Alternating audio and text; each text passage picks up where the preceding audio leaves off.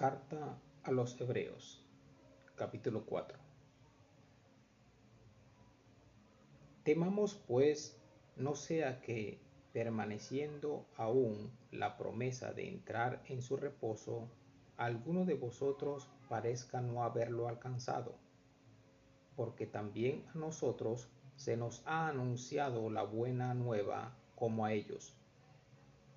Pero no les aprovechó el oír la palabra por no ir acompañada de fe en los que la oyeron. Pero los que hemos creído entramos en el reposo, de la manera que dijo, por tanto, juré en mi ira, no entrarán en mi reposo. Aunque las obras suyas estaban acabadas desde la fundación del mundo, porque en cierto lugar dijo así del séptimo día, y reposó Dios de todas sus obras en el séptimo día.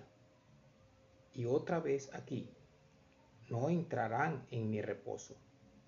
Por lo tanto, puesto que falta que algunos entren en él, y aquellos a quienes primero se le anunció la buena nueva no entraron por causa de desobediencia, otra vez determina un día, hoy, diciendo después de tanto tiempo, por medio de David, como se dijo, si oyeres hoy su voz, no endurezcáis vuestros corazones, porque si Josué les hubiera dado el reposo, no hablaría después de otro día.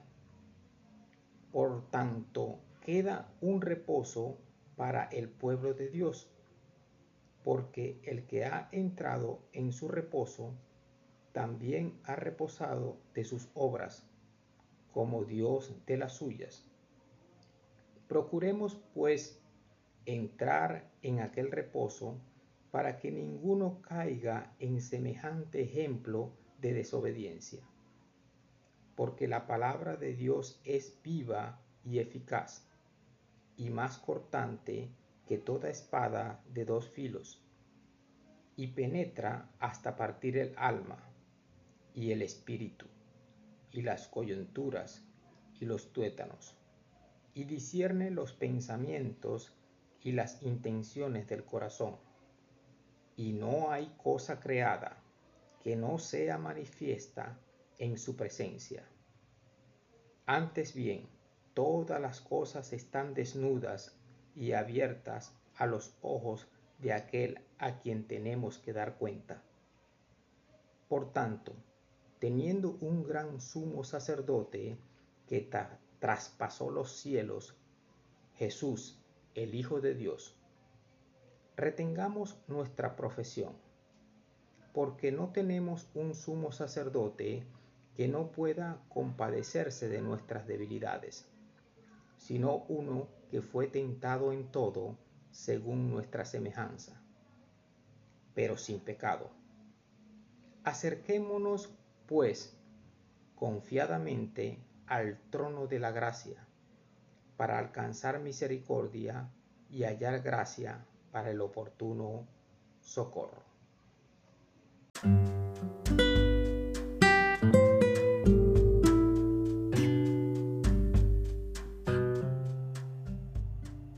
Buenas amigos, bienvenidos sean todos a nuestro segmento Palabras Sazonadas. En nuestro episodio de hoy vamos a hablar de la sal de la tierra. Imagínese que usted ha entrado al mejor restaurante que le han recomendado tiene mucha hambre y está deseoso de probar el plato más costoso.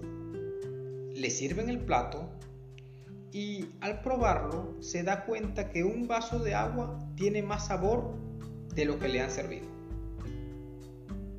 ¿Cómo se sentiría usted? Seguramente esto es algo que no tiene sentido para ti.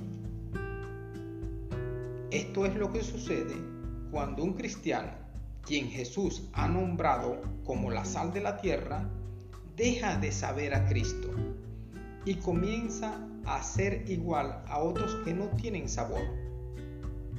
La sal representa el Evangelio.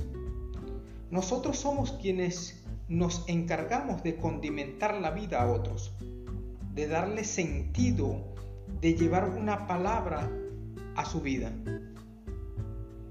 Recuerden que cada vez que abrimos nuestros labios para pronunciar una palabra, esta tiene que tener en nosotros convicción. Lo que estamos haciendo es esparciendo la sal a este mundo. Entonces, ¿por qué es que Jesús habla de que la sal pierde su esencia y deja de salar? Muy sencillo. Al desobedecer la palabra y mirar atrás, nos convertimos en estatuas de sal, como le pasó a la mujer de Lot. La mujer de Lot, por mirar hacia atrás, por mirar el mundo, se convirtió en estatua de sal. Y al tú convertirte en estatua de sal, dejas de salar, porque no estás en movimiento. Eres una estatua completa de sal. Lo que quiere decir que nosotros también somos y estamos obligados a no estar estancados, a no estar en un solo sitio, sino a movernos. La sal también representa ofrenda. En Levíticos 2.13, Dios le da instrucciones a Moisés de cómo debía de presentar la ofrenda, que debía de ser sazonada y que nunca podía faltar la sal del pacto. Lo que quiere decir que nosotros también somos una ofrenda que nos debemos presentar delante de Dios sin que falte sal. Si tú te llenas de la palabra, te llenas del conocimiento de Dios, tú vas a poder transmitir y poder salar a muchas personas. En Segunda de Reyes 2.19 habla de que la sal es sanidad. Eliseo, después de recibir el doble de la porción de Elías, fue y recibió unas aguas, el cual estas aguas no estaban muy buenas, y él dice que agarró una vasija nueva, la llenó de sal y saló y sanó aquella tierra aquella tierra que producía muerte ya no estaba produciendo muerte, ya estaba dando vida. Aquella tierra que estaba estéril ya no estaba siendo estéril, sino que comenzó a dar fruto. Nosotros como cristianos tenemos que comenzar a dar frutos, comenzar a dar abundancia, frutos que por nuestras bocas salgan frutos de abundancia. Fíjese lo que dice en Lucas 6:45. Dice, el hombre bueno del buen tesoro de su corazón saca lo bueno, y el hombre malo del mal tesoro de su corazón saca lo malo. De la abundancia del corazón habla la boca. O sea, si tú en tu corazón estás lleno de mentira, de ira, de enojo, de chisme, no puedes ser de utilidad para el reino de Cristo.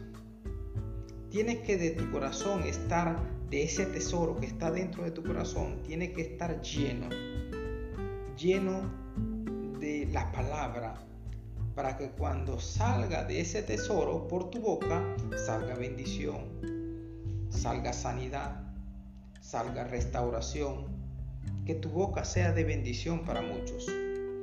Fíjense lo que dice Proverbios 18:21. La muerte y la vida están en el poder de la lengua, y el que la ama comerá de sus frutos. Nosotros tenemos un poder al pronunciar una palabra, al pronunciar una palabra que esta palabra puede ser para bendición o puede ser para maldición. Yo pienso que este mensaje corto ha sido de bendición y va a ser de bendición para todos aquellos que lo escuchen. Y yo quiero que tú hagas una oración conmigo. Repite conmigo. Señor Jesús, te pido que coloques palabras sazonadas en mi boca. Que traigas sanidad a la tierra. Que podamos dar frutos a cada uno de nosotros. Te doy las gracias porque sé que nos está sanando cada día Gracias por esta palabra. Gracias por sanarnos. Gracias por restaurarnos. Gracias Señor. Amén y amén. Bueno, si hiciste esta oración, te doy las gracias y nos esperamos en otro episodio en Palabras Sazonadas.